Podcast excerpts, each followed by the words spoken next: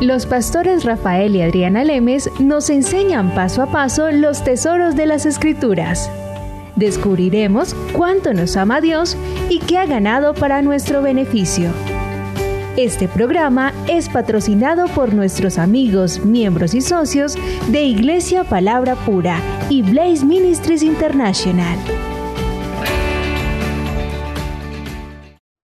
En nuestros programas pasados estábamos eh, ampliando el tema del Espíritu Santo y tocamos el punto de cómo se mueve, cómo se manifiesta el Espíritu Santo en la vida del creyente, en la vida del que ha aceptado a Jesucristo como Señor y Salvador. Y Rafael nos decía, la primera forma es a través de la palabra. Siempre, siempre el Espíritu Santo nos va a recordar lo que dice la palabra de Dios, pero lo que dice acerca de lo que Jesucristo hizo, después de la sangre de Cristo, después del sacrificio de la cruz. Ahí cuando el Espíritu Santo te recuerda quién eres en Cristo, que has sido justificado en Él, santificado en Él, redimido en Él, siempre está para animarte, para exhortarte, para dirigirte, para enseñarte. Siempre se va a la palabra mostrándote quién eres tú en Cristo. La segunda forma, que la tocamos ya de una forma más amplia en nuestro programa pasado, fue a través de los sentires y los pareceres y miramos cómo el Evangelio de Lucas fue escrito simplemente porque a Lucas le pareció bien. Por lo tanto, hoy tú y yo disfrutamos a Lucas porque Lucas le pareció bien escribir al Evangelio de Lucas. Ahí no dices que se me apareció un ángel y me dijo que escribiera el Evangelio de Lucas. No, él dice, me pareció bien. Mira cómo estaba moviendo el Espíritu Santo dentro de Lucas a que él escribiera lo que él había visto, oído eh, acerca de Jesucristo y lo puso en orden. Es un evangelio que parece completamente en orden todos los acontecimientos del Espíritu Santo. Y también miramos como en el libro de Hechos varios versículos dice y les pareció bien y no les pareció bien o les pareció bien tal cosa así o les pareció bien al Espíritu Santo y a nosotros y cómo nosotros hoy como creyentes debemos movernos por lo que dice la palabra y lo que nos parece bien y no nos parece bien. Ahí habíamos quedado y habíamos nombrado acerca de que no tenemos que ser guiados ni por el intelecto, o sea, cuando por ejemplo a usted le parece bien hacer algo, no hacer un negocio, perdón, usted no le parece bien, cree, tiene en su chequeo interno que no, que no quiere, pero el intelecto le empieza a decir, no, pero la plata suena como bien, el negocio suena como bueno, hágalo, hágalo. Cuando usted pone el intelecto primero que el sentir o el parecer, se está dejando engañar, porque el Espíritu Santo nos guía por los sentires y pareceres bien. Entonces, tampoco se puede dejar guiar por oportunidades. Si usted le sale, por ejemplo, una oportunidad, no, es que me salió una oportunidad de irme a tal ciudad porque me pagan eh, X dinero más, pero en su chequeo interno no le parecería bien a usted irse a ese sitio. Ah, pero es que me están ofreciendo más dinero, pero dentro de usted no le parece. Se va a esa ciudad, se mete en unos problemas grandísimos o no era el sitio para donde Dios lo estaba dirigiendo entonces usted por hacerlo, como simplemente no sigue la voz del Espíritu Santo, que es a través de estas formas, resulta uno metiéndose en los problemas que se ha metido. Otra forma de no guiarse es a través de las profecías de otros. ¿Por qué? Porque en el Antiguo Testamento los profetas eran la única voz de Dios en la tierra, porque los, eh, los israelitas no eran nacidos de nuevo. Por lo tanto, ellos tenían que guiarse externamente por la voz de otra persona. ¿Qué es lo que dice Dios? A ver, profeta Isaías, ¿qué está diciendo Dios? Entonces Isaías decía, Dios está diciendo esto, esto, esto y aquello. Entonces los israelitas hacían lo que el profeta decía. correcto. El problema el día de hoy es que la iglesia del Nuevo Testamento pretende que va a vivir como en el Antiguo Testamento, como si la cruz de Cristo no hubiera valido Eh, nada. Exactamente, y ahí está el error, Adriana, ahí está el error, eh, el error que se, que, que está, que, que realmente hay un abuso en este aspecto en el cuerpo de Cristo hoy día. ¿Por qué? Porque la- como tú, tú has dicho, hay mucha gente que, que está utilizando la, la oficina de profeta para manipular a la gente. Y decirle, Dios dice que hagas esto, Dios dice que tienes que hacer eso, cuando en el Nuevo Testamento no es la forma como Dios nos guía.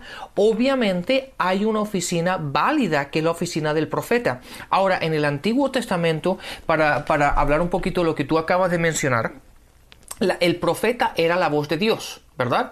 De la manera como Dios se comunicaba con su gente, con su pueblo, era por medio del profeta. Él le hablaba al profeta y el profeta le decía a la gente lo que Dios decía, los mandamientos, cómo tenían que hacer, a dónde tenían que ir, los procesos, los rituales, todo ese tipo de cosas. Dios utilizaba a un profeta, a una persona para comunicarse al pueblo.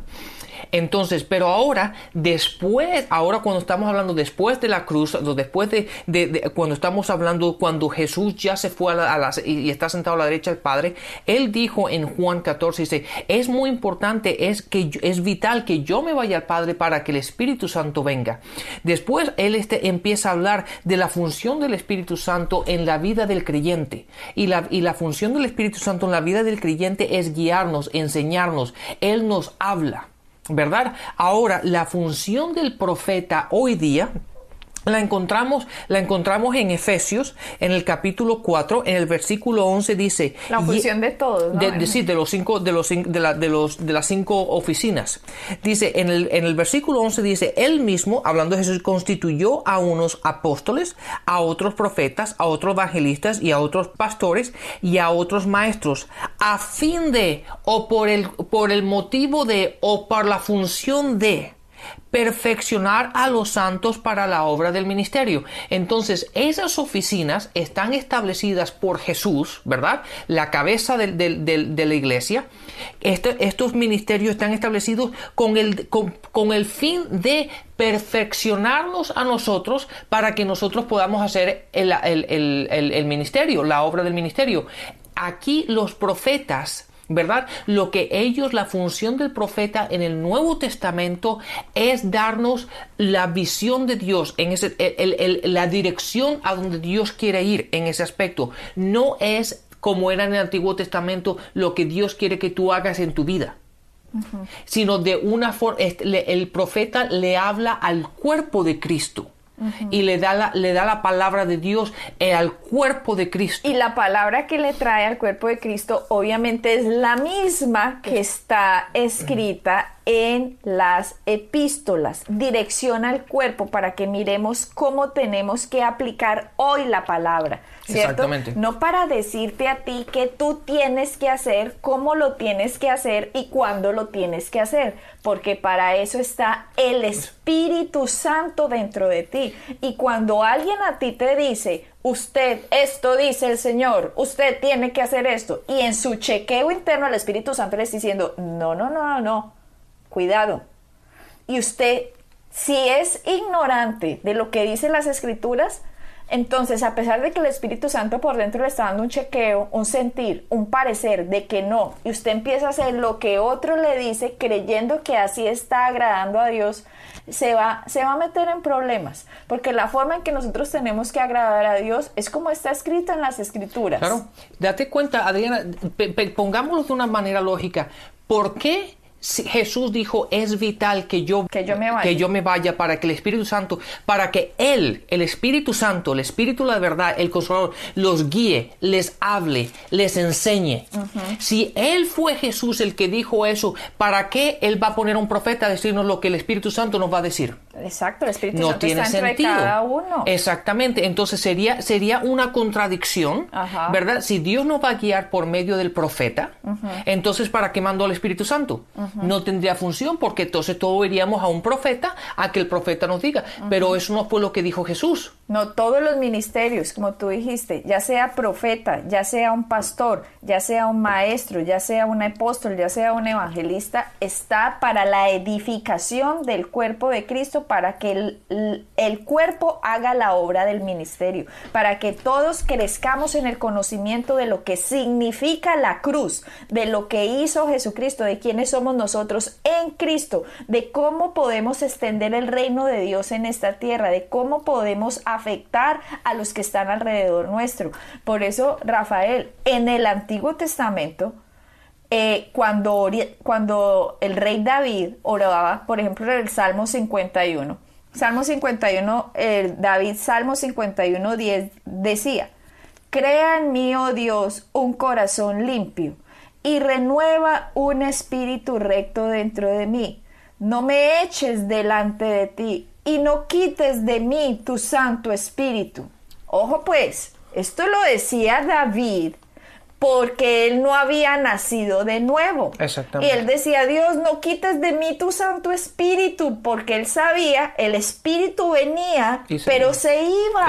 Se iba. Pero que un creyente del Nuevo Testamento, después de la sangre de Cristo, después del precio que fue pagado, diga, Señor, no quites de mí tu Santo Espíritu, por Dios, usted tiene que entender quién es usted en Cristo. David oró esto porque no pertenecía a la dispensación después de lo que Jesucristo hizo. Así que le decía a Dios, Dios, no quites de mí tu Santo Espíritu.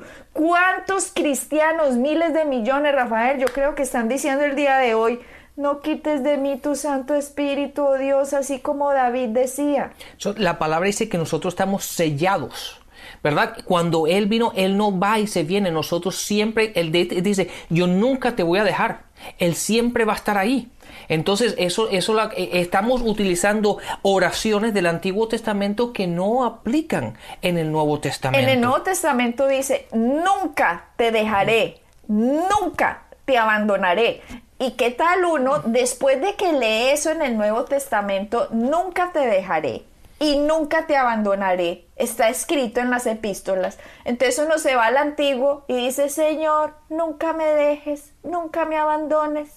Está desconociendo la obra de Cristo en usted. Y aunque usted crea que esa oración suena muy piadosa, lo que está haciendo es no entendiendo y desconociendo la sangre de Cristo en la cruz, porque Jesucristo ahora lo que ha ganado es que el Espíritu Santo nunca nos deje, nunca nos abandone y nosotros mezclar antiguo con Nuevo Testamento diciendo, Señor, por favor, no quites de mí tu Santo Espíritu y haciendo este tipo de oraciones que los del Antiguo Testamento hacían porque ellos no eran nacidos de nuevo, hacerlo ahora es un error garrafal, es una perdedera de tiempo ponerse usted a orar diciendo que Dios no le quite el Espíritu cuando Él está diciendo en las Escrituras, nunca te dejaré y nunca te abandonaré. Entonces, al fin, que Dios no, Dios no es un mentiroso.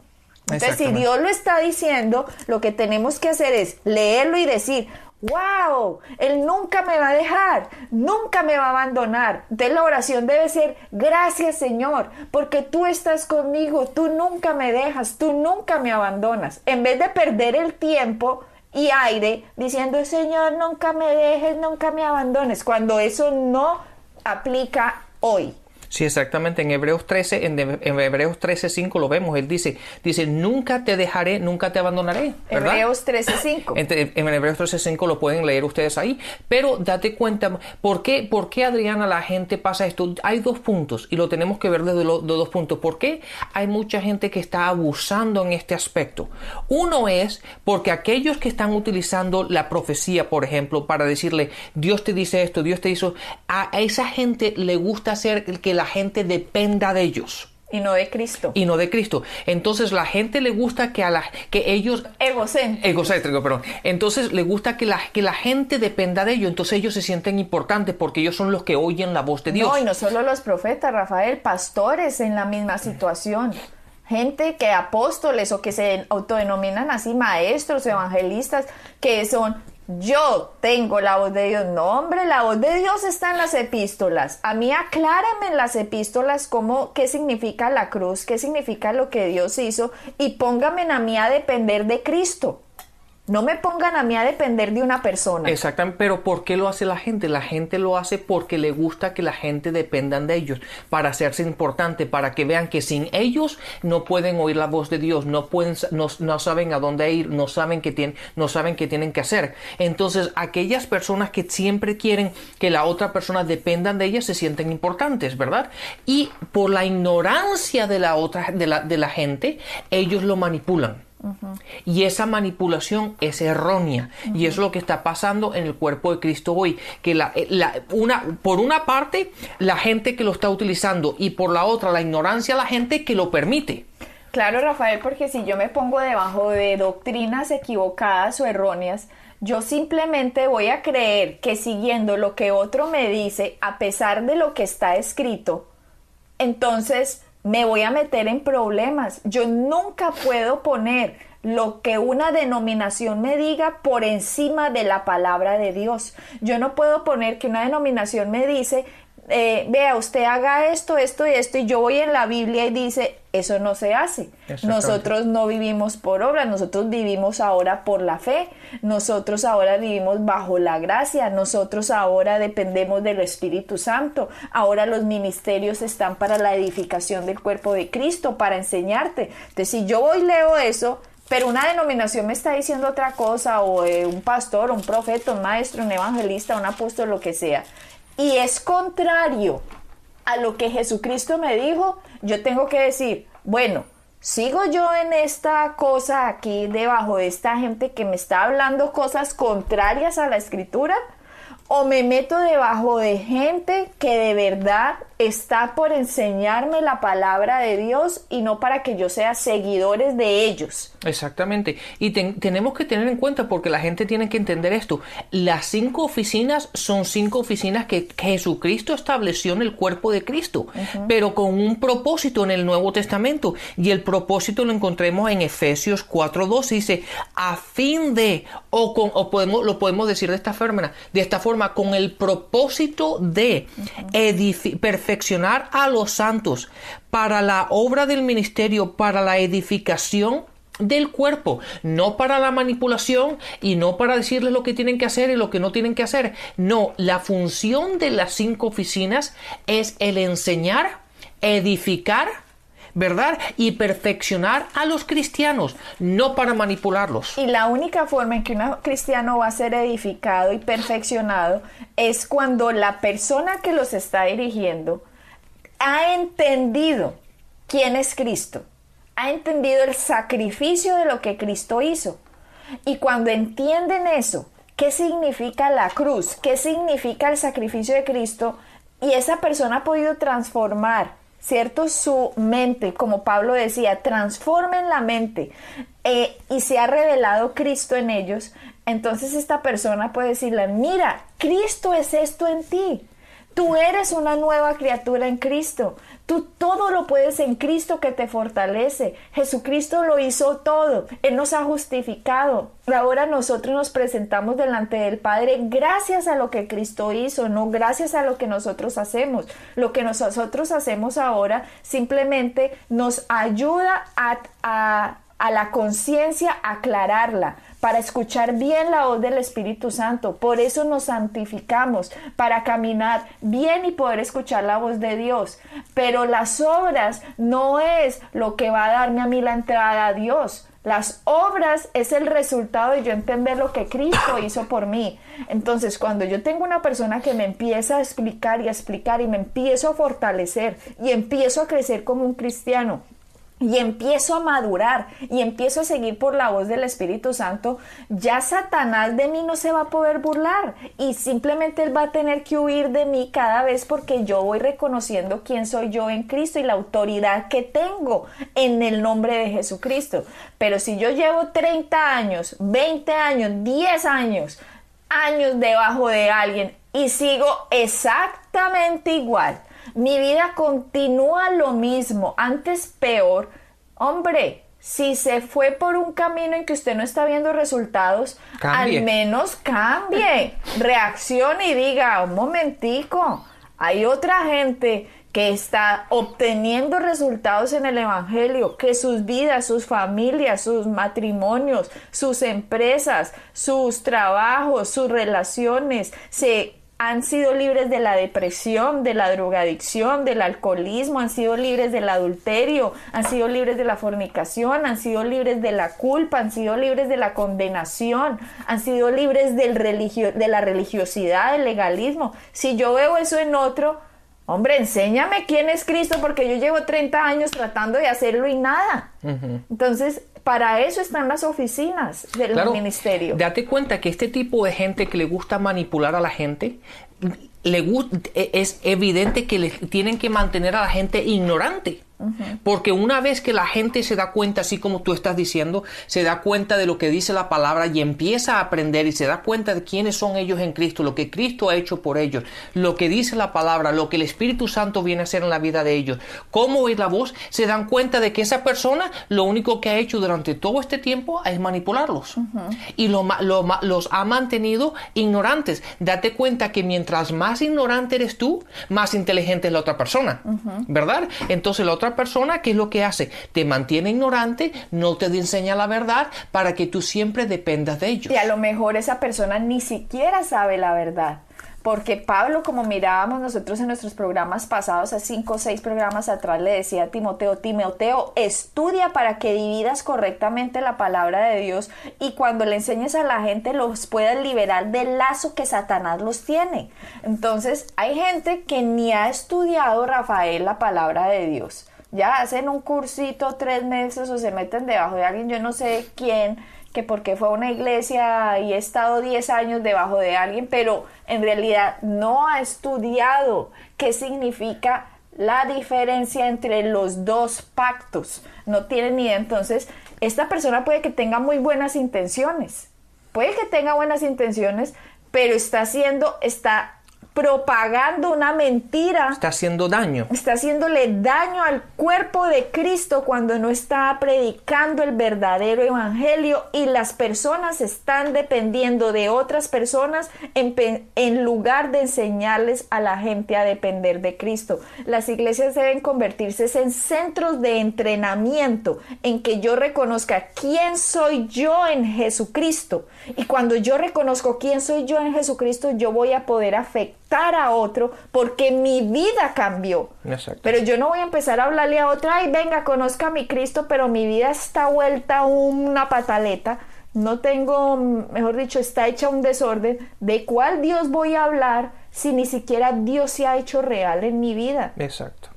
Entonces, de esto se trata, ser guiados por el Espíritu Santo. Y en Romanos dice que los que son guiados por el Espíritu de Dios, estos son hijos de Dios. Sí, de hecho, vamos, vamos ahí en Romanos 8, en Romanos capítulo 8, vamos a hablar estos últimos minutos que nos quedan. Veamos ahí en Romanos 8, en el versículo 14 dice, porque todos los que son guiados por el Espíritu de Dios, estos son los hijos de Dios. Pero en el versículo 16 también dice básicamente lo mismo, dice, el Espíritu mismo da testimonio a nuestro espíritu que somos hijos de Dios.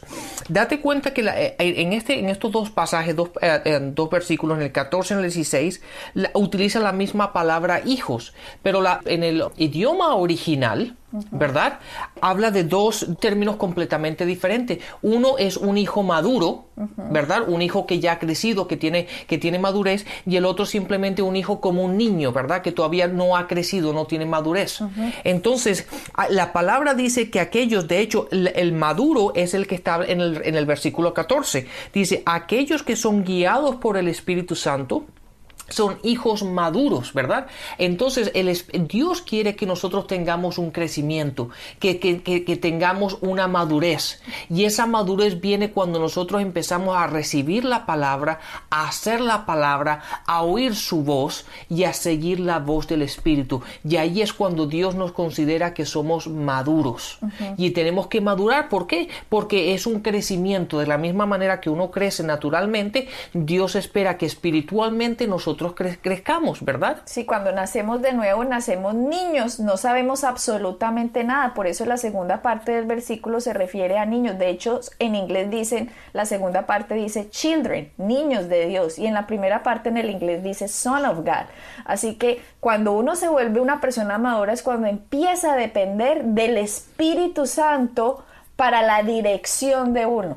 Obviamente uno sigue yendo a la iglesia, uno sigue ayudando a la iglesia porque en la iglesia es donde vamos a entrenar y entrenar más gente a que dependan de Cristo, a que dependan del Espíritu Santo dentro de ellos. Pero mientras tanto, cuando uno es niño, uno depende de los maestros, del profesor, del pastor, del, del evangelista, del profeta, del apóstol que habló la palabra de Dios. Y mientras tanto, en ese recorrido vamos creciendo y creciendo para depender del Espíritu Santo dentro de nosotros. Adriana, tú dijiste algo algo muy importante o algo que me pareció muy bien de antes. La iglesia es un centro de entrenamiento, no es un club social.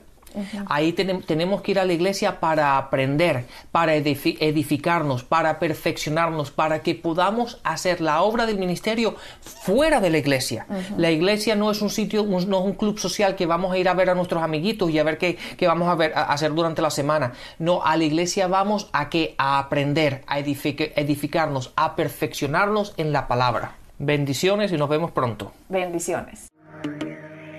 Pueden bajar nuestras enseñanzas en www.iglesiapalabracura.com y visitarnos en nuestra sede en la calle 21326.